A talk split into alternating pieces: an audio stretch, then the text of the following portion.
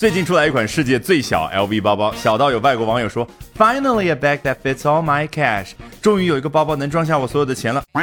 那有没有小到我们普通老百姓随便都能买下呢？嗯，看完今天这篇精彩的英文文章，你就知道了。A microscopic Louis Vuitton handbag is expected to nab thousands of dollars in an upcoming auction. Microscope 显微镜，那它的形容词形式 microscopic 是不是就表达那个尺度的？当然是非常非常小。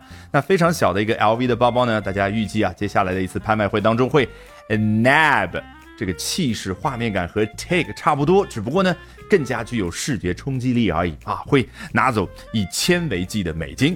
The infinitesimal replica bag is reportedly tinier than a grain of sand。这个无穷小的复制包包呢？哎，据报道它会比一粒沙还要小。英文当中偶尔也会出现量词 a grain of，就来自于 grain 谷物，一粒小麦，一粒米啊，那个样子就叫 a grain。当然还有。A drop of water，顺便再学一下一滴水。至于开头的 infinitesimal，有没有让你想起来 infinity 那个单词？更重要的是那个单词所描述的数学符号。把那个无穷大的数学符号放在分母，然后分子上是一个一，那么就无限接近于零。哎，用英文来表达就是 infinitesimal。那当然在这儿就是极其小，小到 it can even fit through the eye of a needle，它甚至可以穿过一个针眼儿。看。英文用 eye，中文用眼，所以异曲同工之妙。下面这段可精彩了。An estimate of the crumb-sized carry-on is yet to be given。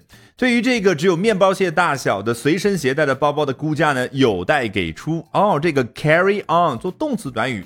非常的直白，就把一样东西带着，然后可以放到火车呀、飞机啊等等交通工具的上边。那这儿呢，很显然通过连词符把它变成了一个名词，那指的就是我们能够背在身上的也好，提在手上的也好，或者你拖行的那个行李箱。都叫 carry on。那当然啊，在飞机上呢那个 carry on luggage 指的是登机箱，有尺寸要求的。那通过这个例子，你也知道 carry on 还可以做形容词。接下来他话锋一转，though something tells us the price tag will be anything but microscopic。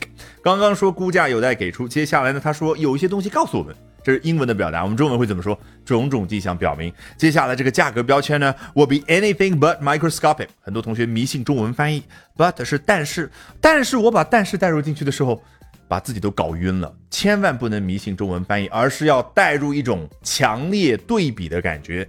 but 前面如果是肯定，接下来一定是强调否定。这儿。will be anything，也就是肯定啊，你到时候叫它一也好，二也好，三也好，四也好，but microscopic 啊，要强调否定了，也就是到时候这个价格它绝对不会是便宜的。那如果我们换过来，前面是否定呢？The price tag will be nothing。你看一个大大的叉放在那儿，那么 but 后面一定是强调打一个勾去肯定，but expensive，就是你可以把这个价格标签到时候说的一无是处，但是绝对它有一样东西是成立的，那就是 expensive。非常的昂贵。好，一不小心又上了周老师的当，学了这么多有趣的英文，关键还特别有效果。不相信，我们裸听一遍。A microscopic Louis Vuitton handbag is expected to nab thousands of dollars at an upcoming auction. The infinitesimal replica bag is reportedly tinier than a grain of sand. It can even fit through the eye of a needle.